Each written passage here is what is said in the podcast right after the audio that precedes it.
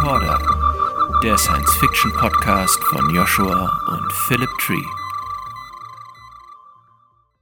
Hallo Philipp. Hallo Joshua und herzlich willkommen all unseren Zuhörern und Zuhörern zum Recorder mit der dieses Mal elften Episode. Und äh, heute haben wir als Gast Joshua und Philip Tree.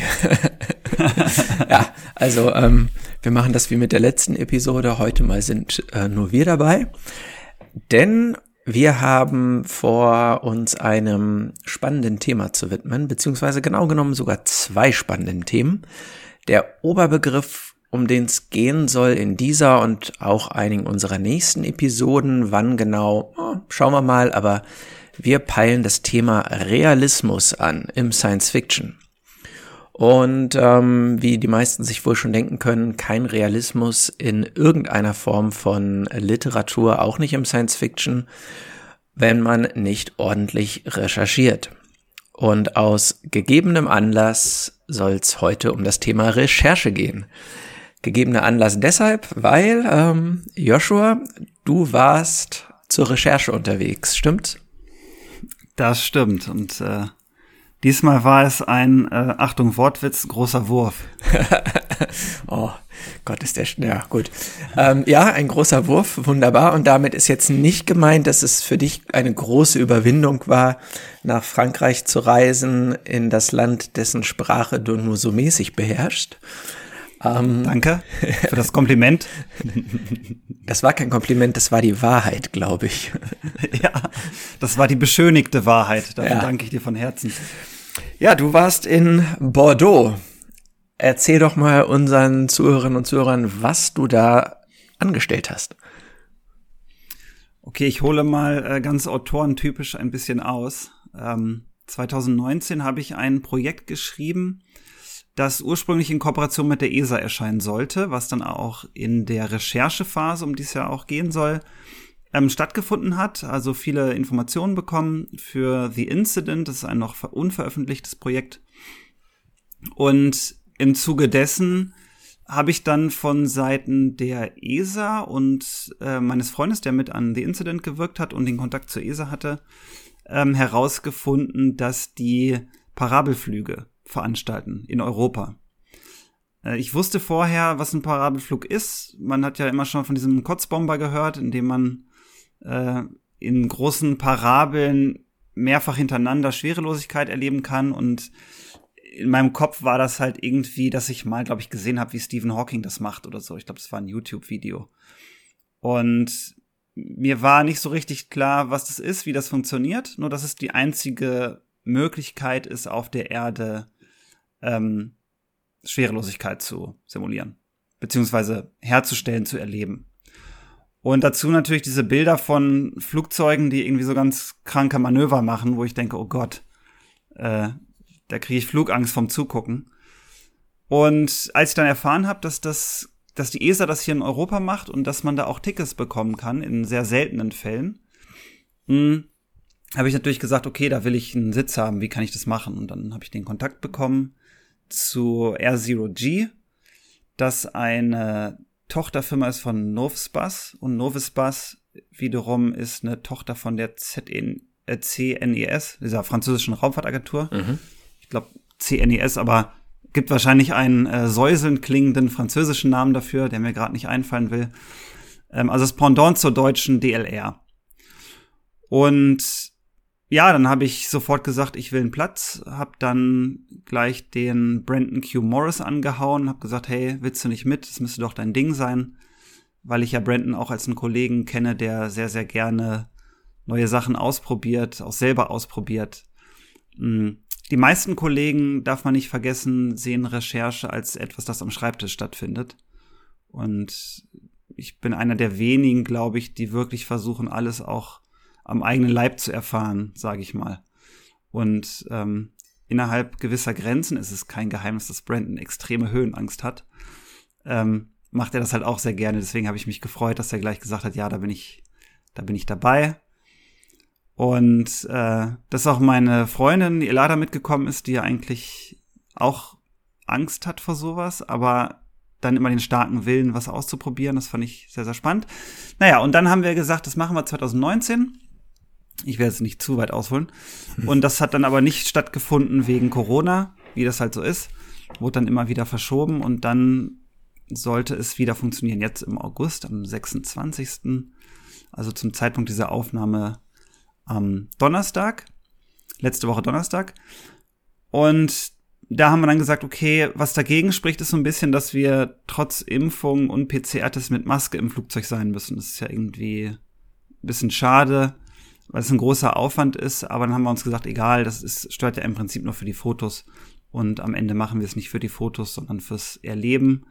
Denn eine große Besonderheit schon mal vorweg, der A310 von Novus Bus ist der einzige Parabelflieger weltweit, es gibt nur drei, ähm, die Mars- und Mondparabeln fliegen können. Also wo es möglich ist, die Gravitation auf dem Mars und dem Mond zu simulieren. Und das war natürlich der Oberhammer für die Recherche, also zu erfahren, wie fühlt sich das an, auf dem Mond zu laufen? Wie fühlt sich das an, auf dem Mars zu laufen?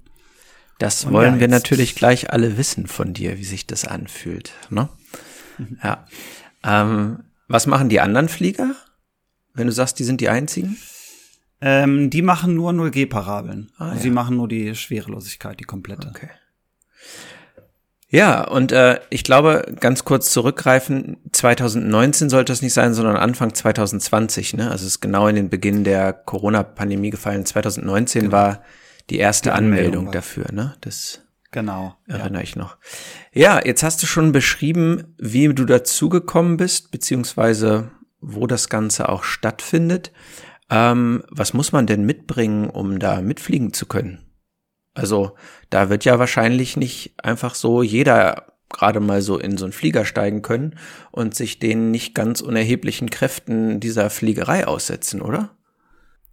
Ja, also man muss halt neben dem Ticket, was nicht gerade günstig ist, muss man äh, einen medizinischen Checkup machen. Äh, den fand ich persönlich ganz schön lau. Also die, du als Mediziner wirst es besser einschätzen können, aber ich habe halt so einen Zettel bekommen mit einer Erklärung vom Arzt, die da unterschreiben muss, dass ich fit bin, um einen Parabelflug zu veranstalten. Ja. Also körperlich gesund quasi und ein EKG.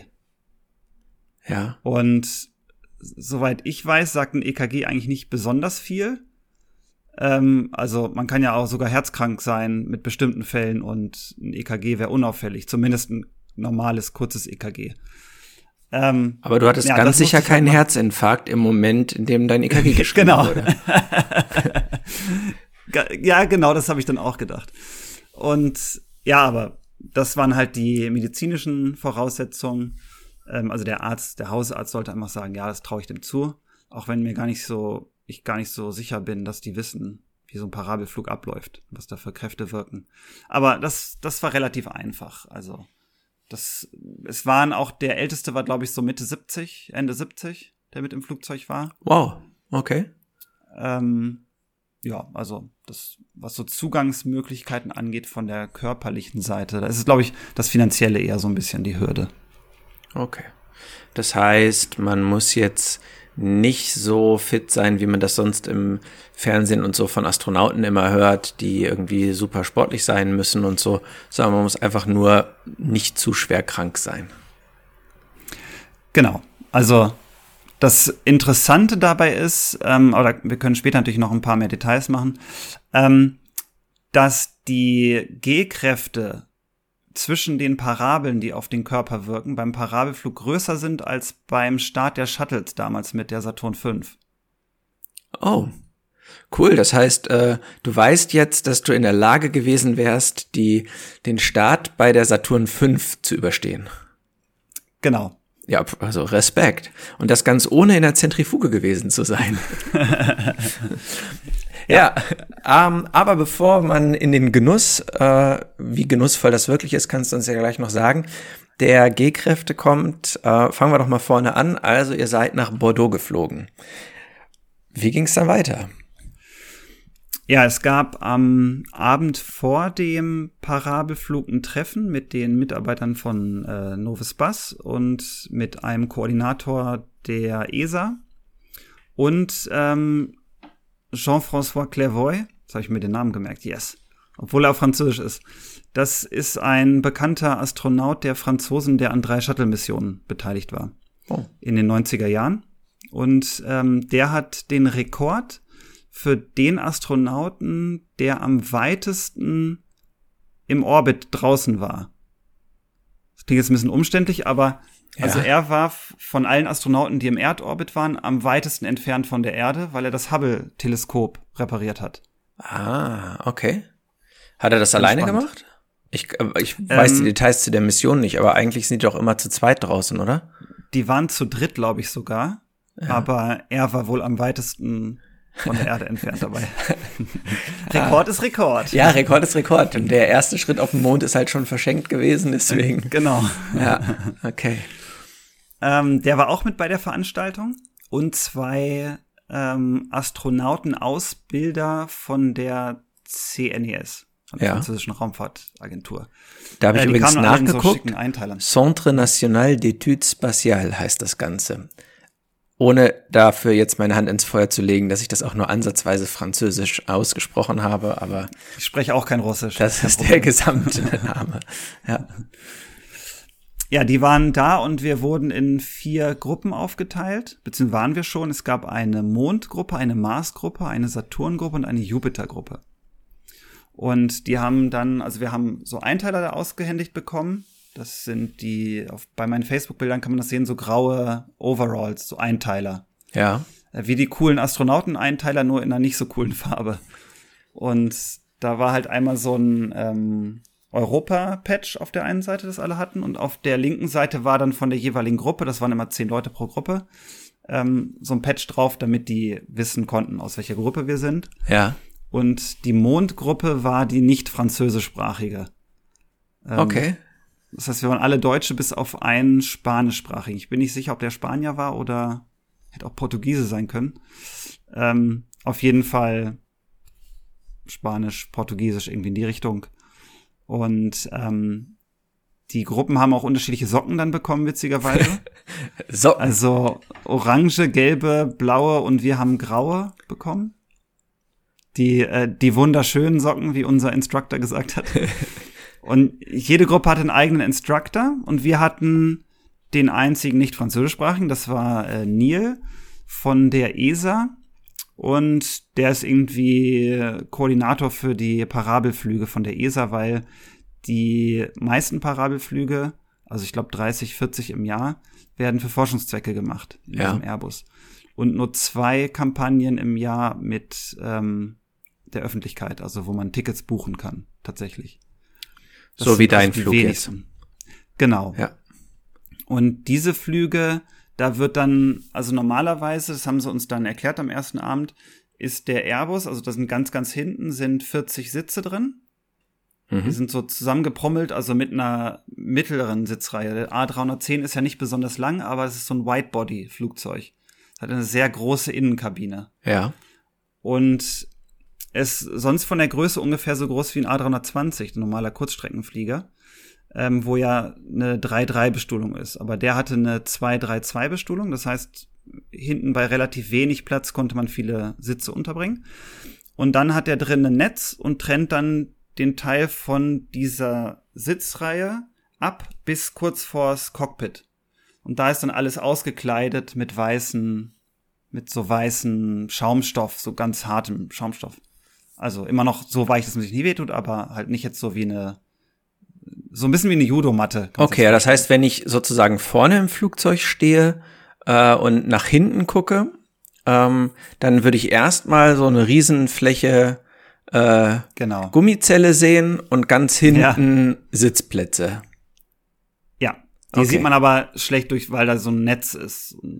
Ja, ja aber genau so wär's. Ja. Okay. Und, und diese ähm, Röhre die haben sie aufgeteilt in vier Abteile. Ja. Von vorne nach hinten. Mit den Netzen. Genau. Okay. Genau, so waren die quasi voneinander getrennt und jede Gruppe hatte dann eins von diesen Abteilen quasi. Mhm. Ähm, ja, und da hat der Neil uns erklärt, dass normalerweise in diesen, diese Abteile nicht da sind, sondern von vorne bis hinten ganz, ganz viele Apparaturen, Maschinen, ähm, Tanks, was auch immer platziert werden. Also man konnte durch die Matten manchmal noch so ein bisschen so äh, Lastenschienen sehen, wo man Sachen Ja. einhaken kann. Ja, und okay. sowas. Und da sind normalerweise ganz viele Experimente, die dann in 0G gemacht werden. Ähm, und dafür fliegen die dann bis zu 30 Parabeln. Wir haben jetzt nur 16 gemacht. Mm.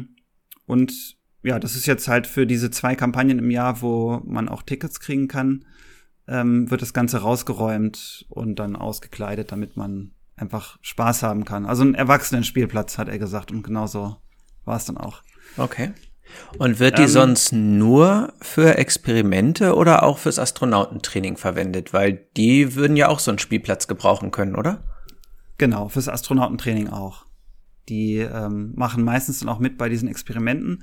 Und der Thomas Pesquet, Pesquet, Pesquet, der gerade auf der ISS ist, Ja. der ist ja in Frankreich ein absoluter Superstar, auch über normale Astrofans hinaus. Und der ist auch Kampfpilot und der fliegt manchmal auch diesen, dieses Parabelflugzeug. Ah. Und ganz oft haben die wohl Ticketandrang nur, weil sie mit ihm fliegen wollen. Also da ist der Parabelflug irgendwie zweitrangig. Okay. Hauptsache, sie sind in dem Flugzeug, das er fliegt. Äh, fand ich eine ganz witzige, ganz witzige Anekdote.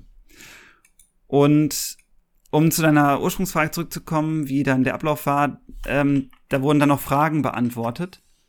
Und die brennendsten Fragen waren natürlich die nach dem, werde ich kotzen müssen oder nicht.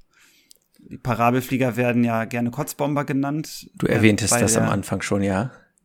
Bei den Amis äh, Vomit Comet, klingt noch besser.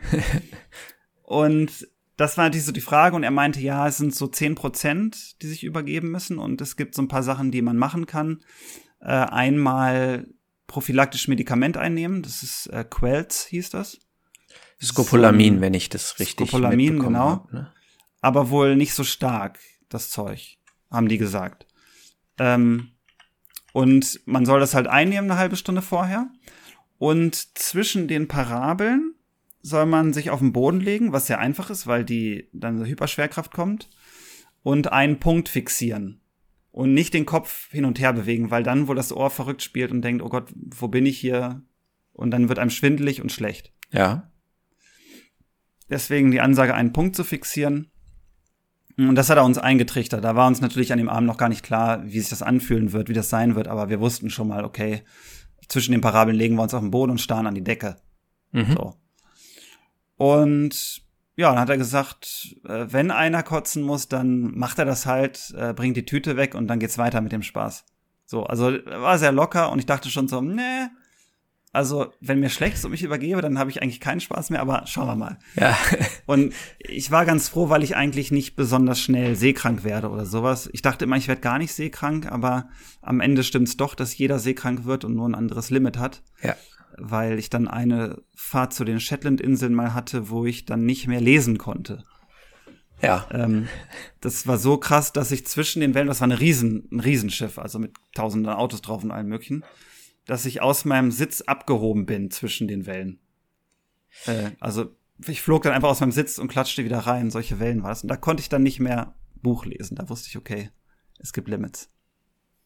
Aber das ist beim Parabelflug dir erspart geblieben, weil ich meine, aus dem Sitz rausfliegen würde man da ja ziemlich zuverlässig auch, ne? Wenn man Ja, während der Parabel im Sitz wäre, oder? Ich äh, würde man, ja. Ähm, da komme ich gleich noch drauf. Es geht auch gleich los, weil das ja der nächste Morgen fing dann gleich an mit dem Parabelflug.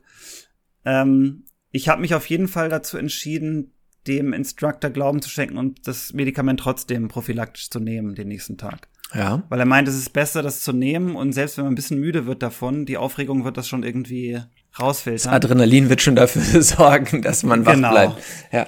ist besser, als wenn man dann doch, als wenn einem doch schlecht wird. Dann habe ich das auf jeden Fall gemacht. Naja, dann wurden wir nächsten Tag, also wir sollten normal schlafen, normal essen, nur nicht zu fettig. Auf jeden Fall nicht auf leeren Magen und nicht zu fettig essen. Das ist alles. Und sonst sollen wir ganz normal essen. Dann haben wir also gefrühstückt. Ich habe dann vorsichtshalber nur eine Brezel gegessen und zwei Bananen. Ich dachte, das ist vielleicht ganz magenfreundlich. Und wie sind französische Brezeln so? Ich hätte jetzt ja auf ein Croissant getippt. Du warst in Frankreich. Ich würde sagen, ja, das ist zu fettig. Ach so. Ähm, ich glaube, die war gar nicht schlecht, aber die war halt am Vortag. Also wir mussten schon 7.30 Uhr, wurden wir schon abgeholt, deswegen konnte ich die jetzt nicht frisch kaufen. okay. Aber ich, ich glaube, hätte ich, hätte sie eine frische Chance gehabt, dann äh, wäre es gar nicht so schlecht gewesen. Ja, nächsten Tag wurden wir dann alle in unseren Overalls, also schon kampffertig quasi, abgeholt am Hotel. Das ist ein Hotel, wo alle halt abgeholt werden. Wurden dann zwischen den zivilen und den militärischen Teil des Flughafens von Bordeaux gefahren, wo Novis Bus so einen großen Hangar hat. Und da haben wir dann so eine halbe Stunde in einem Video erklärt bekommen, wie ein Parabelflug funktioniert. Was ich gerne jetzt in Kürze einmal erkläre. Ja.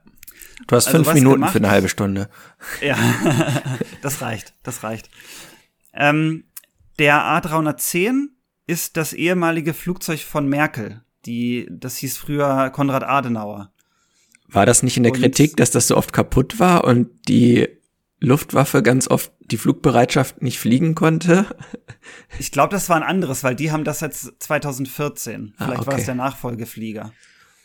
Und den haben sie genommen, weil das halt so ein A310 Whitebody ist, also sehr kurz und dick, könnte man sagen. Ja. Da ist halt viel Platz drin und extrem übermotorisiert. Also der hat halt so heftige Turbinen, die eigentlich zu krass sind für den Flugzeugtyp. Aber das liegt wohl daran, dass es irgendwie Kanzlermaschine oder Whitebody oder wie auch immer war. Und deswegen ist das wohl ideal für diese Parabeln, weil man sehr viel Power braucht in den ähm, Turbinen, um diese Parabeln einleiten zu können. Und das war schon eine ganz witzige Anekdote, in dem Merkel-Flugzeug zu fliegen, was übrigens noch Aschenbecher hat in den in den Armlehnen. Echt? Fand ich witzig. Ja, ja, so alt ist das Ding. Also es ist wohl alt, ich glaube irgendwie von 91 oder so. Also ein ziemlich altes Ding. Naja, dann ähm, die Piloten, das können wohl nur sehr, sehr wenige Parabeln fliegen, weil das extrem anstrengend ist. Das funktioniert so, dass ein Pilot den äh, Pitch macht, also ist, glaube ich, das nach vorne und hinten. Und ähm, der darf quasi sein, das ist ja so ein, äh, ist kein Flightstick, wie das jetzt äh, Airbus hat, sondern ähm, so ein, wie so ein abgeschnittenes Lenkrad. Kennt man aus dem Fernsehen. Und das darf der quasi nur nach vorne und hinten drücken und nicht zu den Seiten. Ganz, ganz wichtig. Und der Co-Pilot, der darf nur zu den Seiten bewegen und nicht nach vorne und hinten. Okay. Die haben aber beide die beiden, äh, beide die gleichen Steuerknüppel. Ja. Die beides können. Ja. Und der, der nur zu den Seiten bewegen darf, der hängt quasi zwei Gummis, also zwei so Gummischlaufen da rein, damit der nur rechts und links, als wenn er so eine Kuh melken würde. Ja. Kann man sich das vorstellen. Ja. Damit der nicht in den Pitch kommt, was der andere Pilot macht. Ja. Und der dritte Pilot, der macht den Steuer, den, den Schubregler. Ja. Das heißt, es sind drei Piloten, die gleichzeitig für sich das, also einen Teil machen von dem, was sonst alles ein Pilot macht. Und das ist super anspruchsvoll. Die müssen ja extrem gut koordiniert sein, oder? Die müssen extrem gut koordiniert sein, die müssen super vorsichtig sein, weil wenn der, der nach vorne und hinten geht, einmal zu den Seiten kommt, dann geht er quasi dem anderen rein, der eigentlich dafür zuständig ist. Ja. Und genau, sie müssen halt die Sachen machen, wenn der, der den Schub gibt, die Ansagen macht.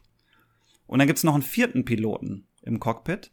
Das ist der Flight Captain, der quasi die Ansagen macht und das Ganze überwacht. Ah, okay, also der sorgt dafür, dass die drei Leute das quasi synchron hinkriegen oder richtig genau. aufeinander abgestimmt hinkriegen. Genau, der überwacht das Ganze quasi. Das ist quasi der Dirigent. Dann, ja. Und so fliegen die immer fünf Parabeln und dann müssen sie durchwechseln. Weil das so anstrengend ist. Und die machen dann auch immer fünf Minuten Pausen dazwischen, zwischen den drei Sets von Parabeln. Ja. Und das sind alles Kampfpiloten und Testpiloten. Okay, also Leute mit viel Erfahrung. Ja. Also krasse Dudes, die bei Airbus Testpiloten sind und bei der, bei der französischen Luftwaffe. Und ja, also das ist wohl so das krasseste, was Piloten so machen können. Weißt du zufällig, warum macht das kein Autopilot? Also wenn man so viele Funktionen so unglaublich präzise handhaben muss, äh, und koordinieren muss und sicherstellen muss, nicht in den Bereich des jeweils anderen zu kommen, wäre ja so meine erste Idee, dass ein Computer da viel zuverlässiger wäre.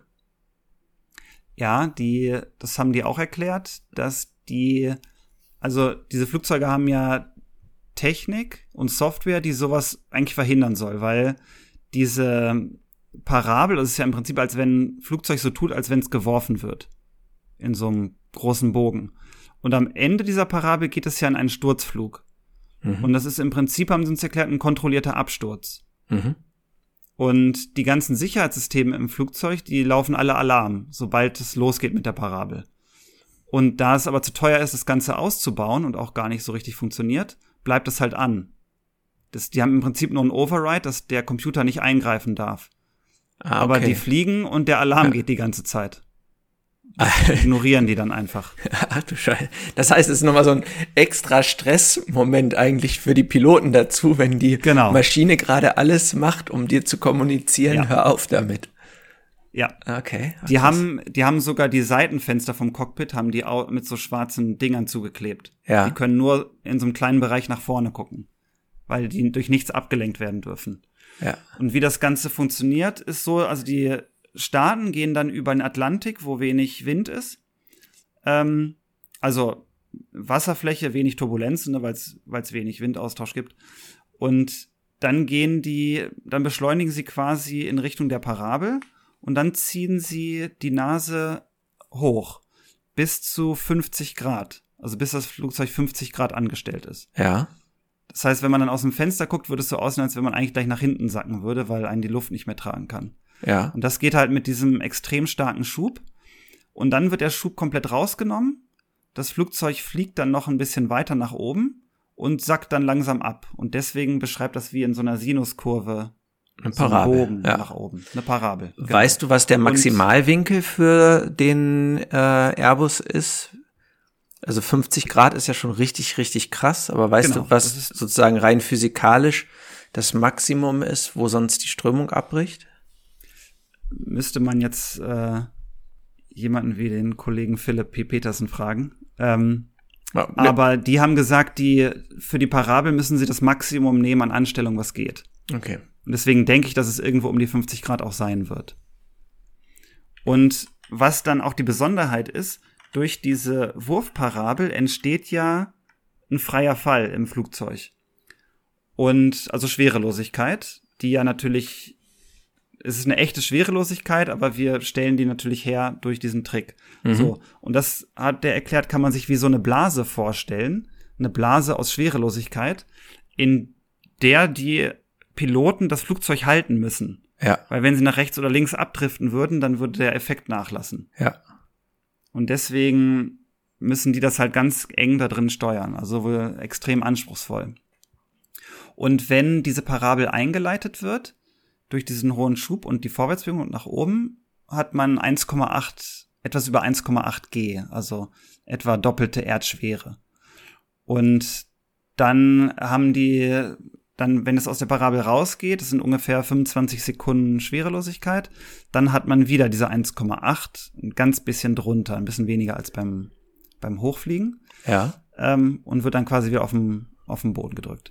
Das haben die uns also alles erklärt in diesem Vortrag und auch nochmal gesagt, dass wir uns, dass wir zwei Minuten haben zwischen den einzelnen Parabeln, dass dreimal ein Set von fünf Parabeln geflogen wird, nach jedem Set fünf Minuten Pause. Und dass wir zuhören sollen, weil die Piloten äh, durchgeben, was gerade gemacht wird. Okay. So, die sagen dann zum Beispiel 90 Seconds, wissen wir, 90, 90 Sekunden wird die Parabel eingeleitet. Und dann sagen sie 10 Seconds und dann kommt Pull Up oder mit dem charmanten französischen Akzent Pull-up. Pull-up, ja. Pull-up. Und dann merkt man schon, wie der Schub losgeht und dann sagt er äh, 20, 30, 40, das ist für die Gradanstellung des Flugzeugs. Ja. Und irgendwann nach 40 sagt er irgendwann Injection. Und Injection heißt, die Schwerelosigkeit geht los. Also dann wird's auch leiser im Flugzeug, weil die Turbinen nicht mehr so Gas geben. Ja. Und dann wird's schwerelos. Und dann sollten wir warten, bis die Instructor sagen Feet down, also am Ende der Schwerelosigkeit, dass die Füße nach unten zeigen, bevor die Hyperschwerkraft einsetzt. Ja. Und dann sollen wir uns auf den Rücken legen, auf die Deck, also einen Punkt fixieren und warten, bis er sagt Steady Flight, der Pilot. Und dann sind wir quasi im normalen Flug zwischen den Parabeln und können uns normal hinsetzen und sprechen für diese zwei Minuten.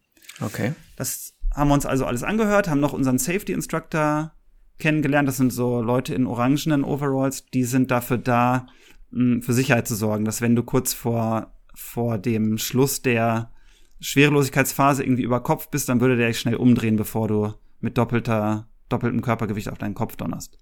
Das ist nett. Dafür. Ja. Das ist nett, ja. Helme müsstet Ja, ihr nicht dann- tragen, oder? Nee, zum Glück nicht. und ja, dann haben sie auch uns so ein paar Vorschläge gemacht, was wir ausprobieren können in der Schwerelosigkeit. Also sowas wie ähm, Push-ups machen, einarmige Push-ups machen, an den Wänden hochlaufen und drehen. Und sind einarmige Push-ups für dich leichter gewesen im Flieger als normal? Könnte man so sagen. Ist aber, das ist aber Ähm. Cheaten. Das Training ist, glaube ich, viel, der Effekt ist viel schlechter. Das ist Cheaten, deswegen habe ich es auch nicht gemacht.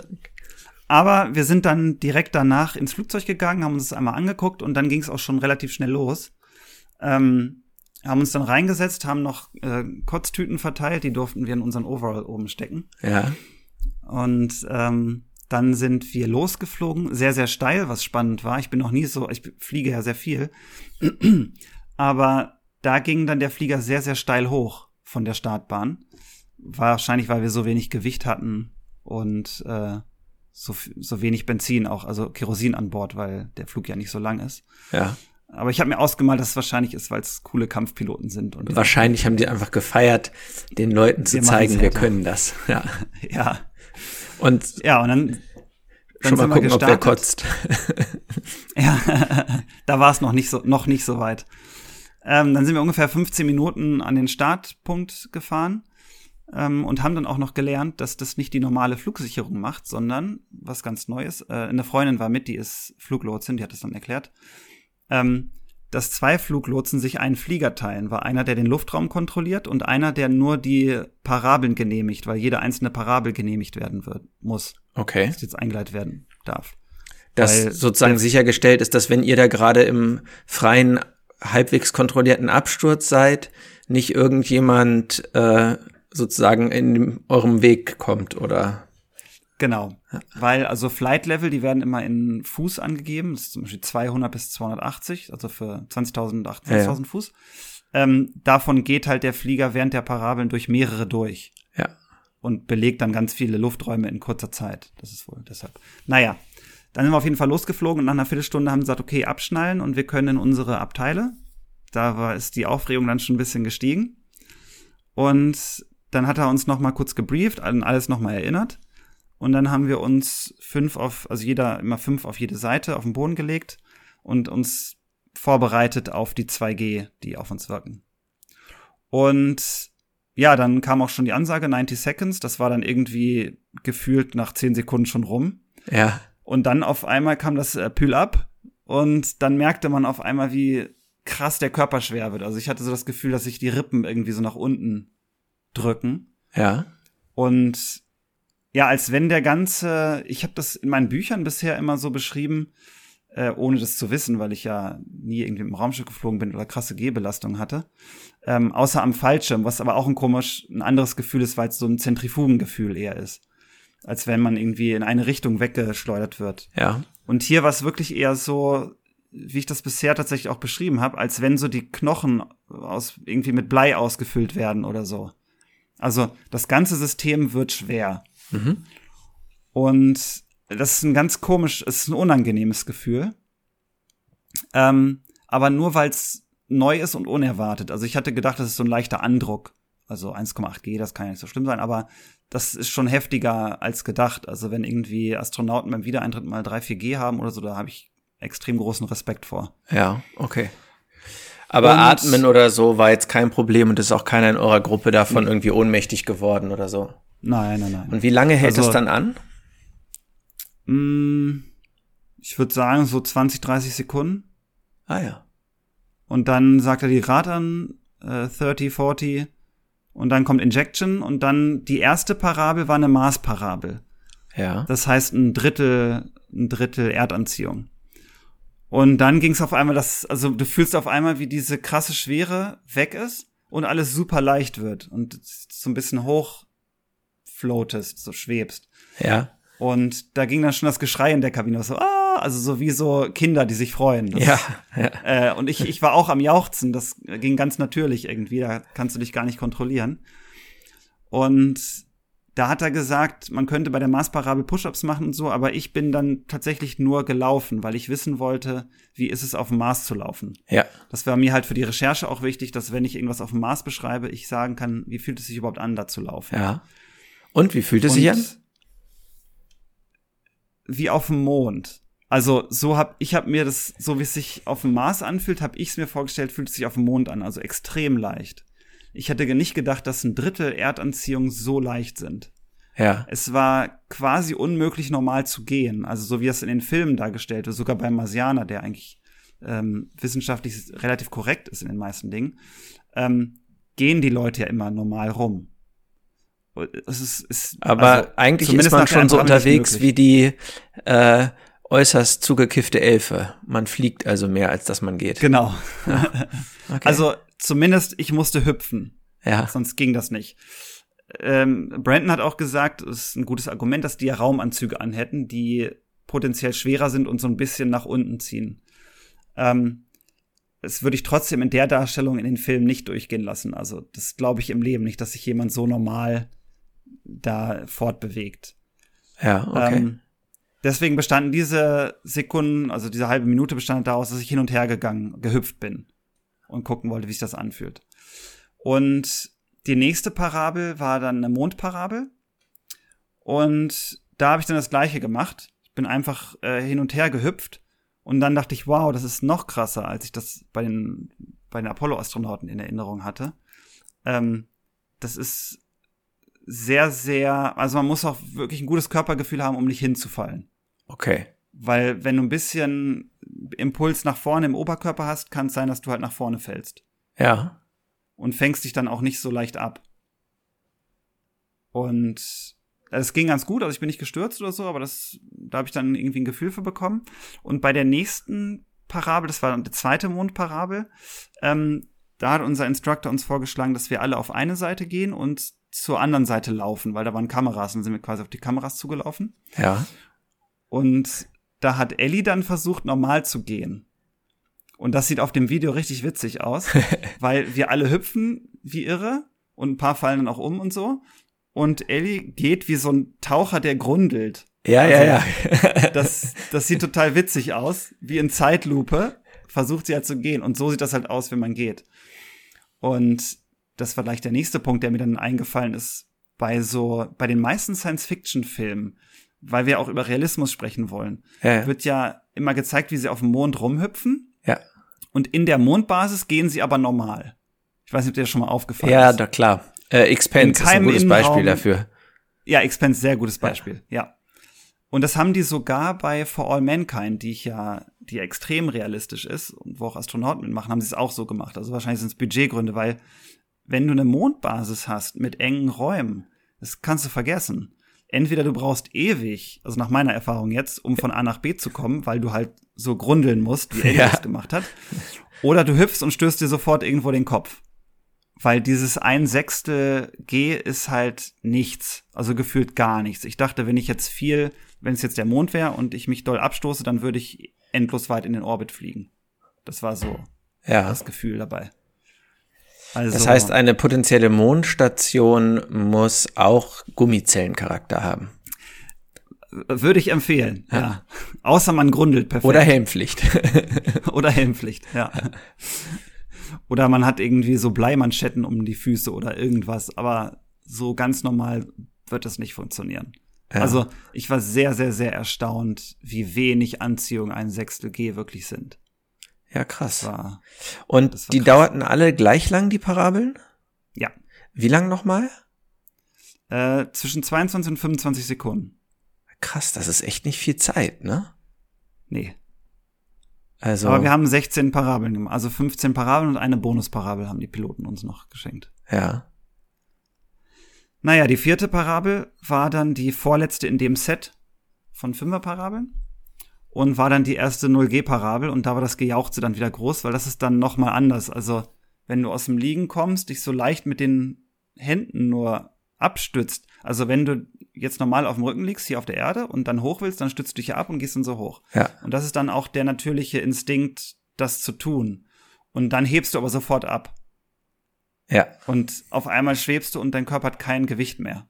Und das, das ist, da kann man dann nur, nur jauchzen und schreien, weil man gar nicht so richtig weiß, wie man das jetzt ausdrücken soll, dieses Gefühl. Das ist, also ich habe auch alles aus, ich habe die Kameraleute nicht mehr gesehen, ich habe die anderen nicht mehr gesehen, ich war nur fasziniert von diesem Gefühl, dass auf einmal, also wenn ich hier nochmal gehe und jetzt sitze und ich gestikuliere gerade, dann habe ich immer das Gefühl, dass alles nach unten gezogen wird. Ja. Und das ist so ein allgegenwärtiges, normales, in Anführungsstrichen, Gefühl, ähm, dass man sich da keine Gedanken drüber macht. Aber wenn das auf einmal weg ist, was ich jetzt seit der Geburt kenne, das ist ganz, ganz, ganz komisch. Ist das dann nicht auch der Moment, wo spätestens dann bei den Leuten die Übelkeit einsetzt?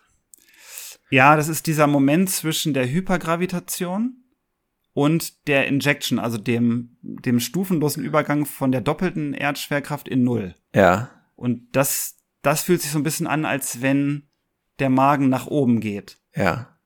Und das ist so ein bisschen wie eine Achterbahn, wenn die über so einen Huckel fährt. Dieser kurze Moment, wo man so denkt, das zieht alles kurz nach oben, bevor es runtergeht. Ja, okay. Aber das ist nur für so eine Mikrosekunde. Da muss man schon genau hinfühlen, um das so, so, so zu spüren. Das heißt, du bist von Übelkeit verschont geblieben. Ja, ich, also noch nicht mal ein Fitzelchen Übelkeit. Zum ja, Glück. super. Und es hat auch niemand in Und- der Mondgruppe äh, um sich gespuckt. Nein, wir waren die einzige Gruppe ohne Kotzer. Oh, Waren wir auch, da waren wir auch stolz drauf. ja, Aber da komme ich gleich auch noch zu. okay.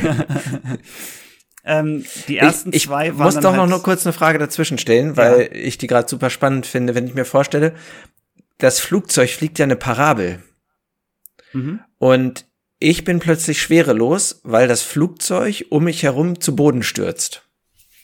Ja. Das ist ja so das ganz grob zusammengefasst, was dahinter steckt. Ähm, dreht mich mein Gehirn voll durch, wenn ich sehe, dass neben mir irgendwie, also wenn ich aus dem Bullauge schaue und sehe, dass die ganze Welt an mir vorbeirast, habe ich ja, also das Flugzeug geht nach unten, aber ich habe ja kein unten und oben mehr. Das Genau, also in der Parabel, vor. das ist ja, das ist ja der Kopf von dieser Parabel quasi, ne, wo die Schwerelosigkeit ist. ja. Okay. Das heißt, wo es erst hochgeht, dann nichts mehr ist und dann langsam fällt, also nach vorne fällt.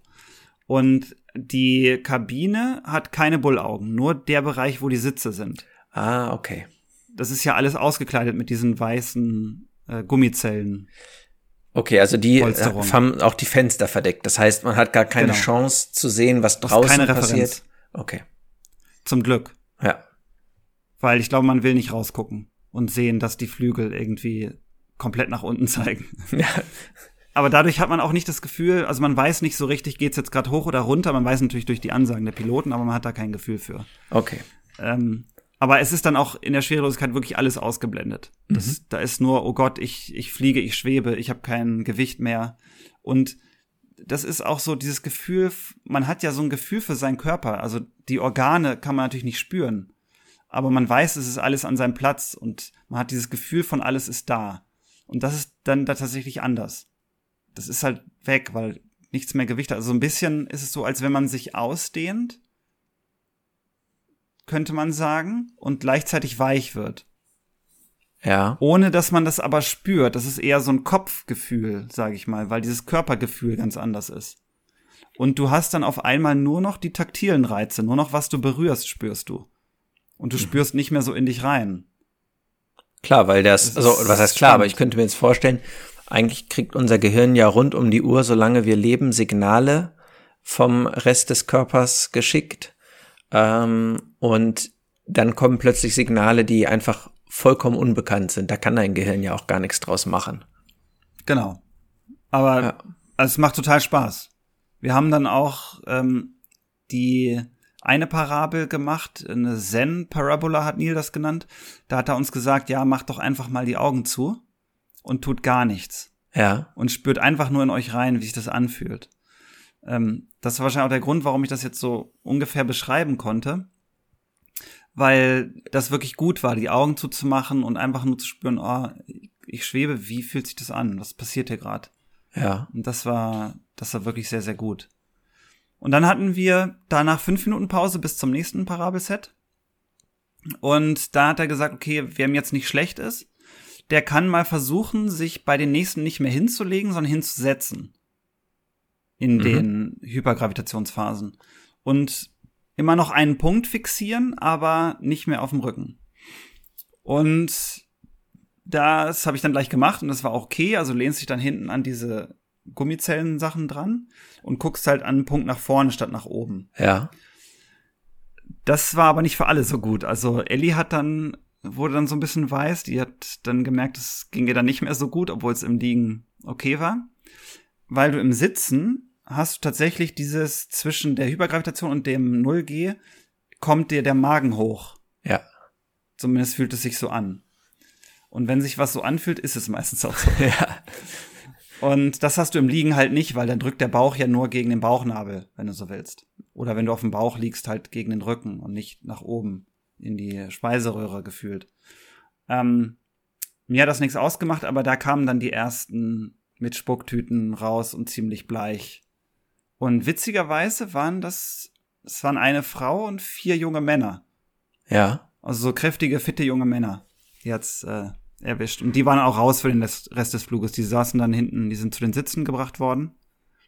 Ach krass. Und die waren durch, die sahen richtig fertig, es tat mir auch mega leid, die sahen richtig fertig aus. Das heißt, die haben die ersten fünf mitgemacht mhm. und dann, weil sie sich hingesetzt haben und nicht liegen geblieben sind, war es vorbei.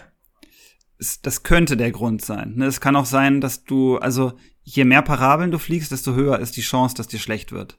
Ah, okay. Deswegen kann man es jetzt, also es, es könnte sein, aber es muss nicht sein. Und ich schätze mal, da junge Männer meistens ein bisschen übereifriger sind als ältere Männer oder Frauen, ähm, dass es deshalb auch die erwischt wird, weil die, genau wie ich, schuldig, auch gedacht, oh, sitzen, ja klar, mache ich gleich das nächste. Hätte auch vielleicht nach hinten losgehen können, aber bei mir zum Glück äh, nichts passiert. Und dann hat man auch gleich gesehen, also äh, Brandon ist dann auch, hat sich auch wieder hingelegt, aber dem wurde, dem wurde dann auch übel, aber nicht so schlimm. Und er und Ellie haben ja auch sich nicht übergeben müssen. Ähm, danach konnte man sich dann auch hinstellen, hat er gesagt. Also wer wirklich sich jetzt äh, gut fühlt, der könnte auch versuchen zu stehen. Ja. In den Phasen dazwischen. Und das war dann richtig cool, weil durch das Stehen hattest du mehr Zeit in der Schwerelosigkeit, weil du nicht erst aufstehen musst. Ja. Okay, und ja klar, macht Sinn da habe ich dann mal versucht, irgendwie an der Decke mich lang zu bewegen, ähm, so einen Überschlag in der Luft zu machen. An der Wand bin ich hochgelaufen, so dass ich quasi so ein bisschen wie Spider-Man über Kopf gelaufen bin, weil es ja keine Richtung mehr gibt.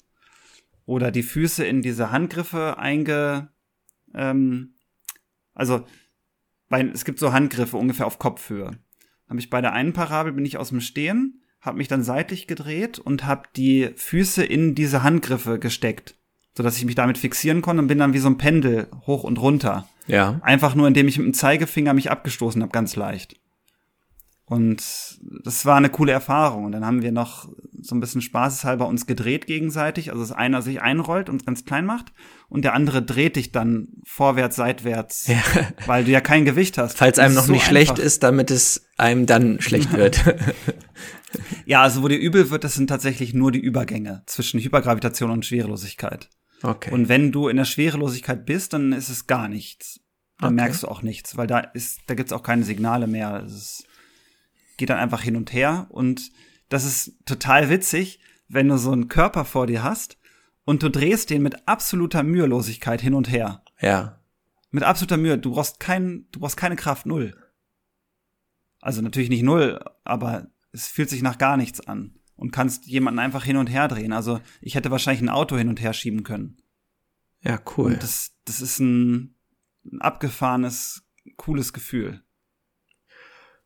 Und das hat sich dann quasi nach den ersten fünf Jahren noch zehnmal wiederholt, ne? Genau, da habe ich jetzt schon ein paar Sachen, die habe ich dann ja. später gemacht. Also Stehen war schon im zweiten Set und so, ja. Ja, sehr, sehr cool. klasse. Und wenn du jetzt mal über das Ganze rüber guckst, also über den ganzen äh, Flug, was war so das, wo du sagst, das war das Aha-Erlebnis schlechthin? Also das war die sozusagen ähm, Erfahrung, die jetzt auch, um an unseren Recherchepunkt auch mal anzuknüpfen, die dir eine Einsicht verschafft hat, ähm, die für dich jetzt auch in deiner weiteren Arbeit sicherlich wichtig sein könnte, die du ohne das nicht gehabt hättest. Ja, also einmal dieses Gefühl, also dieses fehlende Körpergefühl, dass man auf einmal viel weniger Rückmeldungen bekommt von seinem Körper. Ja. Das fand ich sehr spannend. Ähm, weil tatsächlich sich ein Astronaut oben anders fühlen, der hat ein anderes Körpergefühl in sich drin als auf der Erde. Das ist einfach ein anderes Ich-Gefühl im Sinne meines Körpers. Mhm. Und das fand ich ganz spannend. Ähm, auch interessant fand ich, dass es mir sehr, sehr leicht gefallen, mich in 0G zu bewegen. Also ich konnte mich sehr easy hin und her hangeln und ähm, ich würde sogar so weit gehen zu sagen, wenn man mich jetzt auf die ISS packt, könnte ich relativ mühelos mich da drin hin und her bewegen, ohne viel anzustoßen. Und ich glaube, das liegt daran, also wir hatten auch ganz viele Gäste, die dann viel gerudert sind mit den Armen oder so Schwimmbewegungen gemacht haben. Das hat auch der Instructor gesagt, dass es sehr so natürlicher Impuls zu sein scheint, ja. äh, zu schwimmen. Ja. Dass man denkt, man kommt dann voran, das geht aber nicht. Und ich habe durchs Fallschirmspringen ja früh eingetrichtert bekommen, ganz, ganz, ganz kleine Bewegungen zu machen, weil du im, im freien Fall, wenn du aus dem Flugzeug springst, durch den Windandruck, den du beim Fallen hast, ist jede kleine Bewegung eine Richtungsänderung. Ja. Also wenn ich mit flachen Händen nach vorne auf dem Wind liege und ich drehe nur eine Hand, dann drehe ich mich sofort. Mhm. Und da ist wirklich geboten, ein gutes Körpergefühl zu haben und nur kleinste Bewegungen zu machen und nicht über zu kompensieren. Also wenn ich jetzt merke, ich will nach rechts, drehe mich aber leicht nach links, ist ja der erste Reflex, hart gegenzusteuern. Und genau das darf man nicht machen. Man darf halt nur ganz minimal gegensteuern, gucken, wo bringt mich das hin und dann langsam herantasten. Und da das halt durchs Fallschirmspringen total in meinem Kopf war, ist es mir relativ leicht gefallen, mich hin und her zu bewegen. Okay, also diese Lesson learned vom Fallschirmspringen, dass kleinste Bewegungen riesen Effekt haben, die ist hilfreich gewesen, um auch diesem, ich brauche keine Kraft, weil alles ist schwerelos, äh, ja. in der ja, Nullgravitation Rechnung zu tragen. Genau. Also wir waren zwei Fallschirmspringer in dem Flugzeug und wir waren die zwei, denen es am leichtesten gefallen ist. Ah ja. Uns da zu bewegen. Also das scheint tatsächlich dieses weniger ist mehr zu sein. Also falls das irgendjemand unserer Zuhörerinnen und Zuhörer sich auf einen Parabelflug vorbereiten möchte, wäre es gut, Fallschirmspringen zu lernen. Das ist Ganz die genau. Botschaft genau. des Ganzen. Okay. ist ja. immer eine gute Idee. Verstehe ich. Ja, und das, also ich habe natürlich auch diese, ähm, den Gedanken gehabt, okay, war das jetzt krasser, als aus dem Flugzeug zu springen? Und weil wir haben halt auch so in der Gruppe gesagt, es ist somit das krasseste, was man auf der Erde machen kann, ist ein Parabelflug. Ja. Schwerelosigkeit, sein Gewicht zu verlieren. Ähm, und es ist halt gleichzeitig doch was ganz, ganz anderes. Das eine ist halt mega Adrenalin getrieben das ist, ich springe aus dem Flugzeug, mache was, was eigentlich verrückt ist, wo mein Kleinhirn schreit, oh Gott, lass das. Und das andere ist eine so ungewöhnliche Körpererfahrung, die nichts mit Adrenalin zu tun hat. Also das Einzige ist halt, dass man Angst hat vor dem Kotzen oder so. Vielleicht, aber die eigentliche Erfahrung ist ja super sanft. Ja. Und die, das war genauso, wie ich es mir vorgestellt habe aus Filmen weil man stellt sich ja, wenn man einen Film sieht, wo die da äh, durchschweben durch eine Raumstation oder so, hat man ja eine Vorstellung, wie es ist. Und es war exakt so, wie ich es mir vorgestellt habe und gleichzeitig ganz anders. Weil das Gefühl der Bewegung ist ja was anderes als das Gefühl, das ich in meinem Körper habe, wenn ich das mache. Und das war dieses Gefühl der Bewegung in Schwerelosigkeit, habe ich mir genauso vorgestellt. Und ja, gleichzeitig kann er nichts darauf vorbereiten, wie es ist, wenn der Körper auf einmal nichts mehr wiegt und nicht mehr die gleichen Signale gibt wie vorher. Ja. Also. Jetzt, wenn ich so auf den Punkt gucke, okay, angenommen, ich will was schreiben im äh, Bereich Schwerelosigkeit, wäre meine relevanteste Recherchetätigkeit, glaube ich, nochmal Gravity zu gucken. Ähm, weil ich den Film so großartig fand. Ja. Ähm, und ich weiß, du hast ihn ja auch gesehen. Ähm, wie nah kommt denn deine Erfahrung, die du jetzt gemacht hast, beziehungsweise jetzt, wo du weißt, wie Schwerelosigkeit ist, und wenn du jetzt an die Darstellung von Schwerelosigkeit denkst in den Medien, und ich würde jetzt mal Gravity als Beispiel nennen, nehmen, weil es das beste Beispiel ist, was mir persönlich einfällt, ähm, das sich, finde ich, ziemlich intensiv auch damit beschäftigt hat, dass so ganz leichte Impulse einen riesen Effekt haben und so. Ähm, wie nah kommt das, was du vor dem Film erwartet hast, wie Schwerelosigkeit wäre, dem, wie sie dann auch wirklich war? Also generell kann man natürlich das, wie es sich anfühlt, nicht sehen. Ist ja klar. Klar. Aber die Art der Bewegung, wie sie das gemacht haben, das fand ich bei Gravity schon, also im Nachhinein würde ich sagen, ja, genau so ist es. Ja. Also da war ja viel, ich fasse hier an, ziehe mich dann irgendwo rein, ich stoße mich leicht ab, gleite in eine Richtung, muss mich dann abfangen. Ähm, da gibt's ja diese Szene, wo das Feuer ausbricht. Ja. In der Station und sie dann vor dem Feuer fliehen muss und sich auch mit so einer Luke dann reinschwingt quasi. Ähm, das passt schon alles, passt schon alles ganz gut. Ähm, ein gutes anderes Beispiel ist natürlich auch For All Mankind, die, äh, ich werde ja nicht müde zu erwähnen, wie großartig diese Serie ist, die wirklich komplett realistisch ist. Ausgenommen Szenen auf, in Innenräumen auf dem Mond. Da ja, haben sie wirklich alle Bewegungen in der Schwerelosigkeit wirklich genauso gemacht. Hat man gemerkt, dass der Gareth Reisman, der Astronaut dabei war, der war quasi bei jeder Folge dabei, hat gesagt, ja, so ist es, so ist es nicht. Und die Macher haben auf maximalen Realismus gesetzt, was ja bei Gravity gar nicht so war. Also da haben sie sich ja sehr, sehr viele Freiheiten genommen. Ähm, haben zwar die Physik, also die Schwerelosigkeit zum Element des Films gemacht, aber auch, also diese, die äh, chinesische Station und die amerikanische direkt aneinander gepackt, so dass man rüberschweben kann.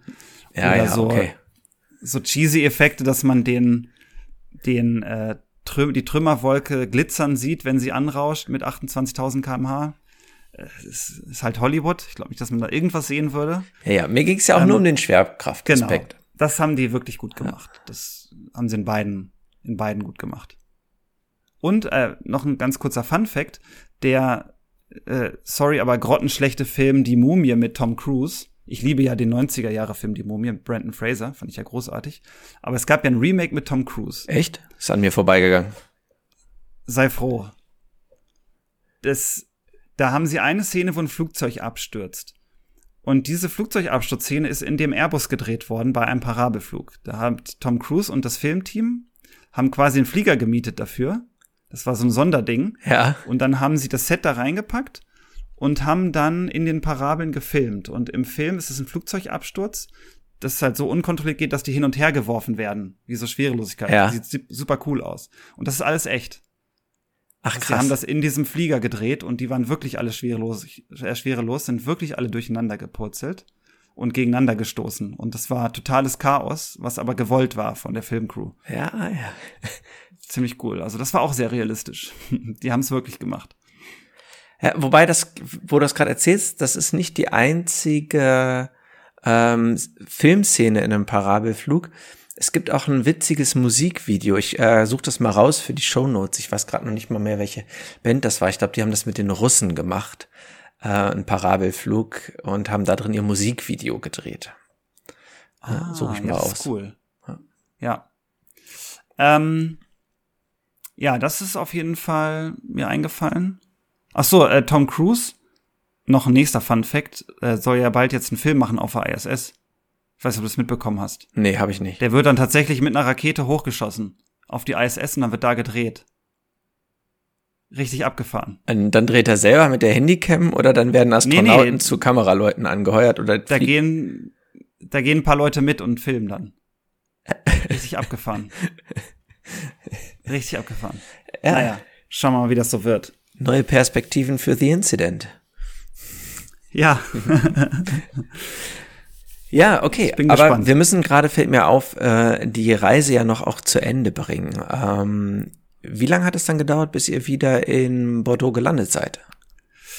Ähm, etwas über zwei Stunden. Dann waren wir wieder auf dem Boden. Und dann gab es erstmal so einen Champagnerempfang und dann konnte man mit den Piloten sprechen. Die sahen ziemlich fertig aus, aber glücklich, also mit denen konnte man gut sprechen.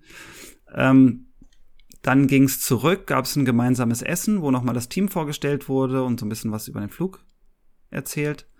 Und dann gab's als Abschluss noch so einen einstündigen Talk von dem Jean-François, von dem Astronauten. Ja, der, der, so der am weitesten von, weg war von der Erde. Genau. ähm, der hat so ein bisschen aus dem Nähkästchen geplaudert, wie das damals war, mit den Shuttleflügen und so, wie es das anfühlt, auch auf die Erde zu schauen, hat so ein paar Bilder, die er geschossen hat, da oben gezeigt. Ähm, das war, war ganz spannend. War ein witziger Mix aus Französisch und Englisch, weil er oft auf Französisch angefangen hat, dann auf Englisch weitergemacht, dann wieder auf Französisch. Also anstatt immer die gleichen Teile zu übersetzen, hat er einfach gewechselt. Ja. Und fordert die Sprache. Deswegen hat man so ein bisschen bruchstückhaft mitbekommen, aber es war, war ganz spannend, das mal so aus, so vis-à-vis -vis zu hören von jemandem, der schon da oben war. Ah. Ja, schade, dass kein äh, Alexander Gerst dabei war, der äh, berichtet hat, ne? Ja, das wäre natürlich das wär äh, Premium noch gewesen. besser gewesen. Ja. Absolut. Aber war eine tolle Erfahrung, also abgefahren. Werde ich auf jeden Fall nochmal machen. Okay, das ist eine klare Ansage. Weißt du schon wann? Mm, nee, also unser Vater hat ja angemeldet, dass er da auch Lust zu hätte. Dann würde ich versuchen, das zu machen, wenn er das auch macht. Ah ja. Ja, und dann kann man natürlich noch neue Sachen ausprobieren. Jetzt war auch viel, ja, erstmal da so reinfinden und jetzt würde ich halt viel mehr Substanz versuchen. Ich würde auch die letzte Parabel aussetzen und würde mich in einen der Sitze setzen und mal aus dem Fenster gucken, während die Parabel gemacht wird. Oh, das, das dürfte man. Das darfst du, ja. Ah ja, okay. Weil dann guckst du ja auch beim steil abstürzen, runterfliegen aus genau. dem Fenster. Genau, das ist die Erfahrung, die ich dann auch noch machen will. Okay. Wo kriegt man das schon mal? Ja, ja gut, solange man seine Kotztüte bis dahin noch nicht benutzt hat, hat man ja, ja, hat man ja die Kapazitäten dafür. Aber noch ein Leben frei. Ja. Ja, cool. Also vielen Dank, dass du uns hier alle äh, teilhaben hast lassen an diesem äh, sehr besonderen Erlebnis an dieser Stelle. Ähm, zum Thema Recherche finde ich ein extrem spannender Einstieg und ich muss gestehen, ich bin ein klein wenig neidisch auf diese Erfahrung, aber ähm, die fliegen ja noch mal, ne? Genau, kommst du einfach mit. Machen wir ja. einen Familienflug draus. Ja, ja. Gott, dann hoffe ich doch, dass ich äh, auch alles bei mir behalte und mich nicht gleich bei dem ersten 2G übergeben muss. Nee, bestimmt nicht. Aber du bist, ja, wirst ja auch nicht so schnell seekrank, glaube ich. Nö, da bin ich auch relativ sturmfest. Ah, dann, dann würde ich mir keine Sorgen machen. Ist nicht so schlimm, wie man denkt. Ja, cool. Und äh, können sich denn jetzt schon deine Leserinnen und Leser freuen auf ein anstehendes Werk, in dem diese Erfahrung, diese Recherche Früchte trägt? Geplant habe ich eigentlich noch gar nichts in diese Richtung, aber äh, es steht ja ein vierter Teleport an. Ähm, vielleicht schreibe ich da noch so ein bisschen was um. Ah, also grundsätzlich hast du erstmal auf Halde recherchiert. Absolut. Ja. Kann nicht schaden. Ja, das ist dann ja auch, ein, äh, auch eine Herangehensweise zu sagen, ich sammle erstmal jede Menge Erfahrung, ähm, um gucke mal, wofür ich sie später gebrauchen kann. Ich, es ist ja eher sowas, was ich versuche, möglichst viel auszuprobieren, weil es mir wirklich hilft in den Büchern, dass ich vieles schon gemacht habe. Ja. Also alles, was unter Wasser ist, ich habe halt schon in Wracks getaucht, äh, ich habe Haie, bin mit Haien getaucht. Ähm, deswegen, das sind so Sachen wie, ich dachte zum Beispiel immer, wenn ich einen Hai sehe unter Wasser, dann flippe ich aus und krieg Panik. So, weil ich Haie bisher halt nur von, von Jaws, hier der weiße Hai kenne. Oder Deep Blue Sea oder sowas, Schreckensmonster. Und als es dann soweit war, war es halt komplett anders. Und es war einfach super schön. Und jetzt weiß ich, warum Taucher immer Haie sehen wollen. Weil die so scheu sind, aber es so ein schöner Anblick ist. Ähm, das sind so Sachen, auf die kann man sich nicht vorbereiten, das kann man einfach nur ausprobieren. Und dann kann man es auch eigentlich erst beschreiben, weil das oft ganz, ganz anderes, was ganz anderes rauskommt, als man denkt. Mhm. Jetzt hattest du zu Anfang gesagt, dass viele Autoren, wenn es um Recherche geht, primär vom Schreibtisch aus recherchieren. Ist das ein Ansatz, den du gar nicht verfolgst? Doch, also die wenn ich ein Thema habe, also zum Beispiel Dunkle Vorhang, ähm, da habe ich sehr viel recherchiert. Da geht es ja darum, was passiert, wenn die Satelliten alle ausgehen. Mhm. Und das, das ist dann natürlich super viel Recherche, die am Schreibtisch stattfinden muss. Und das ist, äh, meine Lieblingsrecherche ist natürlich die direkt erlebte. Das ist einfach, das ist, äh, das ist mein Typ quasi. Aber ähm, ich freue mich auch total, wenn ich in bestimmte Themen bei einer Online-Recherche einsteigen kann. Also ich bin auch jemand, der stundenlang bei Wikipedia versauern kann. Äh, dann klicke ich jeden ja. Link an und bin fasziniert und komme da aus der Zone auch nicht mehr raus so schnell. Wikipedia ist die Hölle der Recherche, finde ich persönlich. Äh, unglaublich verlockend. Aber wenn man erstmal anfängt, muss man sich nicht vornehmen, an diesem Tag noch in einer anderen Art und Weise produktiv zu sein. Ne? Also Genauso. Der Schreibworkflow ist dann definitiv durchbrochen. Dafür äh, hat man angefangen, ein historisches Kriegsschiff zu recherchieren und kennt danach sämtliche moderne Waffentechnik der US-Streitkräfte. Oh ja, das ist auch so ein Bereich, wo ich schon oft hängen geblieben bin. Wobei ich dann am Ende sehr, denke, sehr ja, okay, das war jetzt auch so ein bisschen wie nachts um drei eine NTV-Reportage zu gucken. ja, so ungefähr, das, trifft's genau. Dieser Flugzeugträger ist so schwer wie 100 Kästen Bier. Ja. Oh Mann. Ja. Die, aber äh, Waffen, das ist ja sowas Faszinierendes, was man, also ich bin ja äh, sehr dafür für strikte Waffengesetze und kein Waffennah oder so. Aber genauso faszinierend wie ja solche Militärartikel sind, wenn du diese ganzen Waffen anguckst und denkst, boah, krass, was da gibt, war auch das Recherchieren von Feuerwaffen. Es ist ja kein Geheimnis, dass ich das in den Philippinen gemacht habe, mir von der Polizei da hab das Schießen beibringen lassen. Ähm, das ist auch sowas, was man nicht beschreiben kann vorher. Also wie das ist so eine Schrotflinte zu schießen, wo du das Gefühl hast, dir wird die Schulter irgendwie zermöbelt. Und das Pistolenschießen total einfach ist. Also auf 30, 40 Meter was zu treffen, würde ich jetzt jedem zutrauen.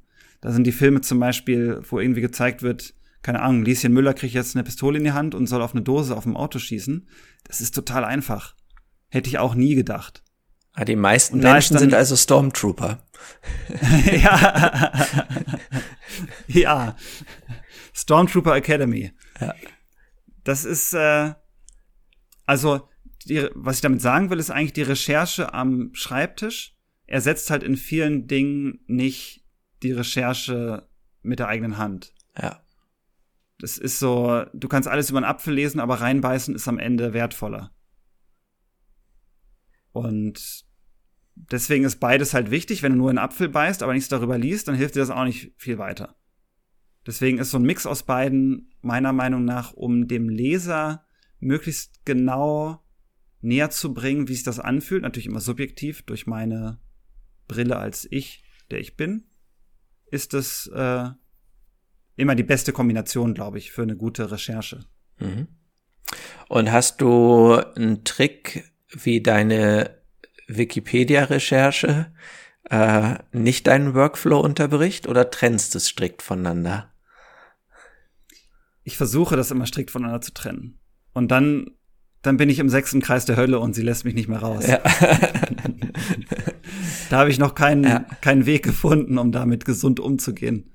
Aber ich habe immer Spaß dabei. Wie schätzen du das ein, dieses Recherche in echt vor Ort Dinge auszuprobieren? könnte man ja jetzt so im ersten Impuls sagen, das ist für Science-Fiction-Autoren aber viel, viel schwieriger als für jemanden, der, ich sag mal, einen Roman in der Jetztzeit, ein Krimi oder weiß nicht was schreibt. Ja, das, äh, das stimmt. Also viele Dinge, wir haben ja in der Science-Fiction eine gemeinsame Basis, auf die wir uns mit dem Leser einigen. Das ist unsere Basisrealität jetzt. Ja. Und dann bauen wir darauf eine Zukunft auf. Also es ist im Prinzip wie Fantasy, nur dass man bei Fantasy Narrenfreiheit hat, weil man kann sich ja alles ausdenken. Und bei Science Fiction sind wir eingeschränkt durch das Jetzt. Also wir können immer vom Jetzt in die Zukunft gehen. So. Das heißt, wir haben den gleichen Startpunkt mit dem Leser. Und da ist es, glaube ich, wichtig, die ganzen Handlungen, die Menschen machen. Also, keine Ahnung, schießen, sich in Schwerelosigkeit bewegen oder äh, bestimmte Orte auf der Erde besuchen, mit Maschinen hantieren, ähm, die kann man natürlich lernen. Also wie man einen, ich habe ja auch gelernt, wie man einen Passagierjet steuert. Das geht. Kann man hier machen.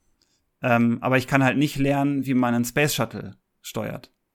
Aber ich kann durch die Bilder, die ich vom Cockpit habe und so einem Sidestick, den wir auch benutzen, mir ungefähr vorstellen, was ähnlich sein könnte. Ja. Oder wie das mit den Knöpfen bedienen ist, verschiedene Sachen gleichzeitig zu machen, mit den Funksprüchen.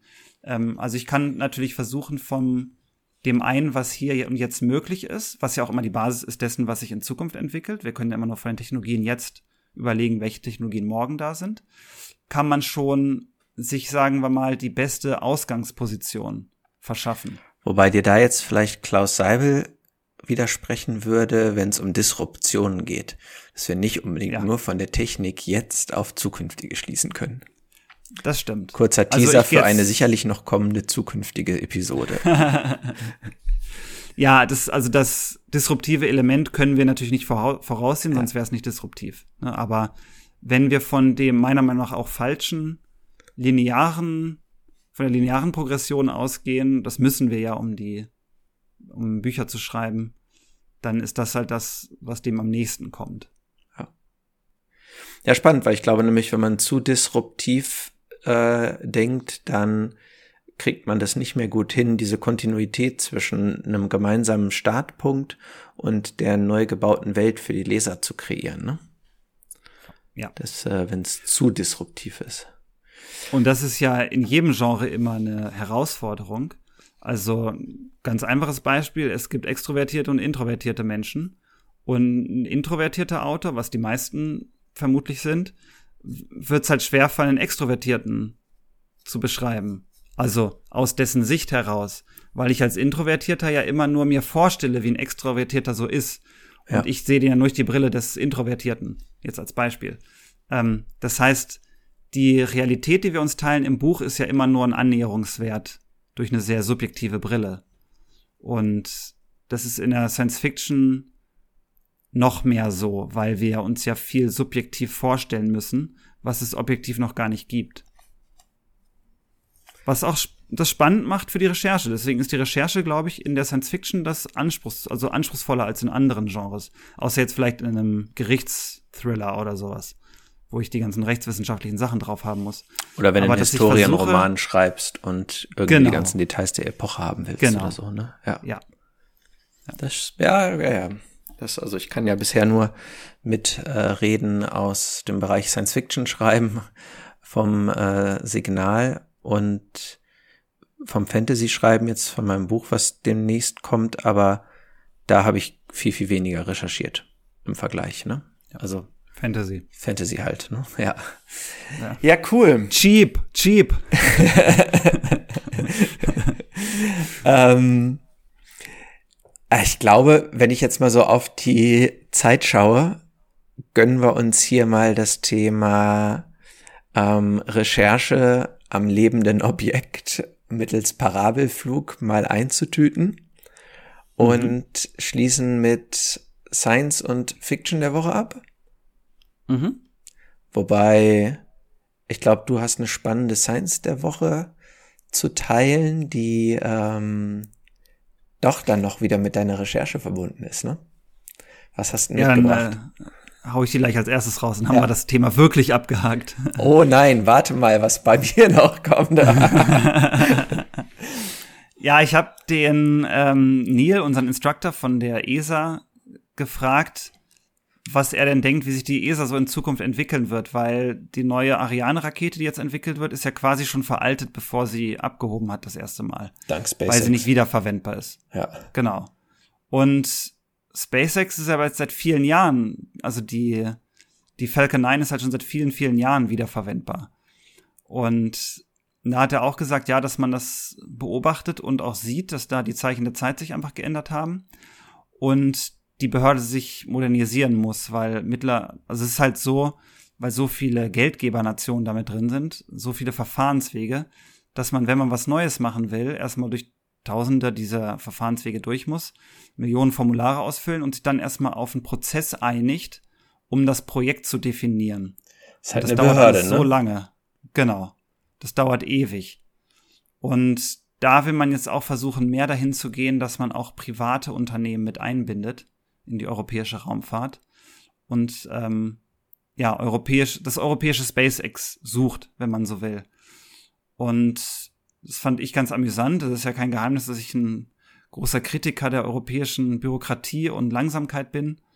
Ähm, da bin ich mal sehr, sehr gespannt, ob wir das hinkriegen, da politische Weichen zu stellen, für, für zu stellen oder ob das auch ein kulturelles Problem ist. Weil dieses Hemdsärmelige von den Amerikanern, das haben wir halt auch in der Form nicht als Europäer.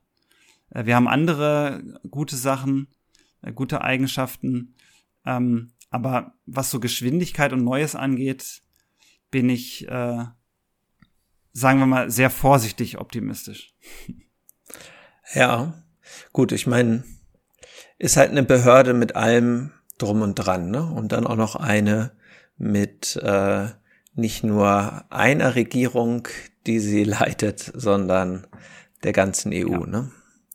Aber schön zu hören, also finde ich zumindest jetzt persönlich schön, als äh, großer Fan der europäischen Idee, dass man das zumindest auf dem Schirm hat und ähm, versuchen will, seine Strukturen so anzupassen, dass man da vielleicht ja doch mithalten kann, ne? Ja. Ja, das, cool. Das wäre schön. Ähm, ich, eigentlich wäre jetzt ja eine Fiction der Woche dran, aber ich habe keine Fiction der Woche zu teilen, sondern so eine Mischung aus Science und Fiction zu teilen. Ich würde nämlich passend zu dem Thema allen äh, Zuhörern und Zuhörern auch noch einen äh, weiteren Podcast äh, empfehlen, der mich begeistert. Und zwar ist das äh, der Raumzeit-Podcast von äh, Tim Pritlaff. Und da ist nämlich in der Folge 26 Forschenden Schwerelosigkeit besprochen worden. Und und unter anderem auch Parabelflüge von der ESA mit äh, der, also auch mit Air Zero G, ähm, aber dann halt im ESA-Einsatz. Und ähm, der ist zwar schon echt alt, also die Folge war am 28. Oktober 2011, wie ich gerade noch mal rausgesucht habe, aber ähm, also für alle, die sich mit dem Thema Weltraum oder für das Thema Weltraum interessieren, ähm, kann ich das nur sehr empfehlen, ist was, was mich unglaublich begeistert. Er scheint leider extrem unregelmäßig in letzter Zeit, aber ähm, ja, für alle interessierten Weltall-Nerds da draußen ist das meine Empfehlung der Woche quasi. Das klingt gut. Ja. Doch wieder beim Parabelflug. Ja, siehst du? Also es äh, hängt an uns wie eine Klette. Wir sollten doch den ganzen Podcast Parabelflug nennen und noch nicht Recherche. Aber äh, meine Fiction der Woche, die hat tatsächlich nichts mit Parabelflug zu tun. Hau raus.